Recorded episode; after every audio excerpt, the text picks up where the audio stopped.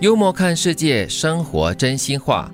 真正的成熟在于克制。喜欢海也不能够跳海，是的哈，有时候就是不可以任性啦。你成熟过后就不可以任性了。喜欢树也不能老是抱着它嘛，又不是树熊。对你喜欢树也不可以把它砍下来搬到自己家里面去嘛。对，所以就是说，你虽然是喜欢某一样东西，但是你不可以任意妄为。嗯，其实我觉得哈，有的时候人太相信自己的自制能力。嗯，所以你看有一些朋友他们说啊，我只是试一下这个东西，试一下了之后呢，万一它是不好的东西，它让你成瘾啊！你就说我是成年人，我怎么可能管不住自己？对。但是有太多太多的例子告诉你了，人的这个心理的一种转换，嗯，你是有的时候真的很难去控制它。对，我真的记得就是在年轻的时候了，呃，就是在朋友哈他们面前啊，可能呃抽个烟啊什么东西，感觉好像是很酷的一件事，我就随手的就拿过来抽了一口，但是呢呛到半死，从此以后呢再也不要碰了。所以我就觉得说，可能在年轻的时候呢，很多东西你觉得啊。很酷啊，很帅啊，什么东西就会忍不住的就会学习起来，或者是想要尝试一下。克制其实是一种自律，嗯，就是你给自己设定一些边界。当然，这个边界多广多窄啊，就是随着你的年龄而开始有所调整。对，有些事情可能你会稍微松一点，但是来到一些很关键的，比如说价值观啦，又或者是一些呃明知道地雷在那里的地方了，那就不用去踩嘛。我觉得你用这个边界哈。这个边界感非常的准确。上班就像吃粥，吃不饱，饿不着，而且还得慢慢熬。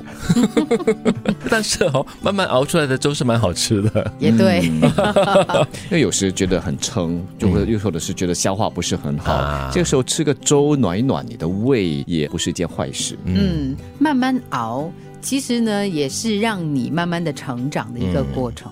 对了，其实如果这样子上班也没有什么所谓的好跟坏，可能就是你应付你的生活所需咯。但是呢，这样子的上班的情绪哈是没有所谓的高低起伏的，嗯，呃，有点像行尸走肉。那你可能就应该要考虑一下，是不是应该改换你的这个职业跑道了。除了生病以外，所有的痛苦都是价值观带来的。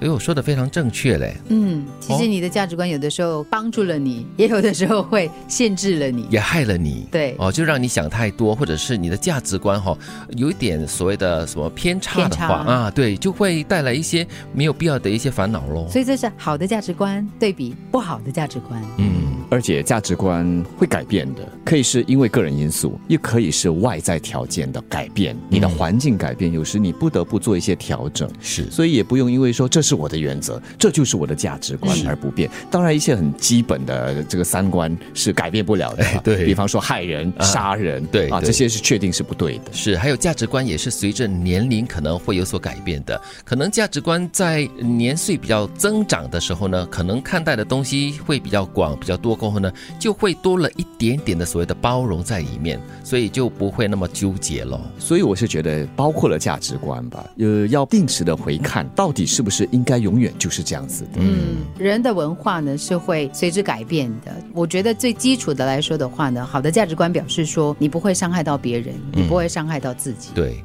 我要习惯少做一件事，而不是多做一件事。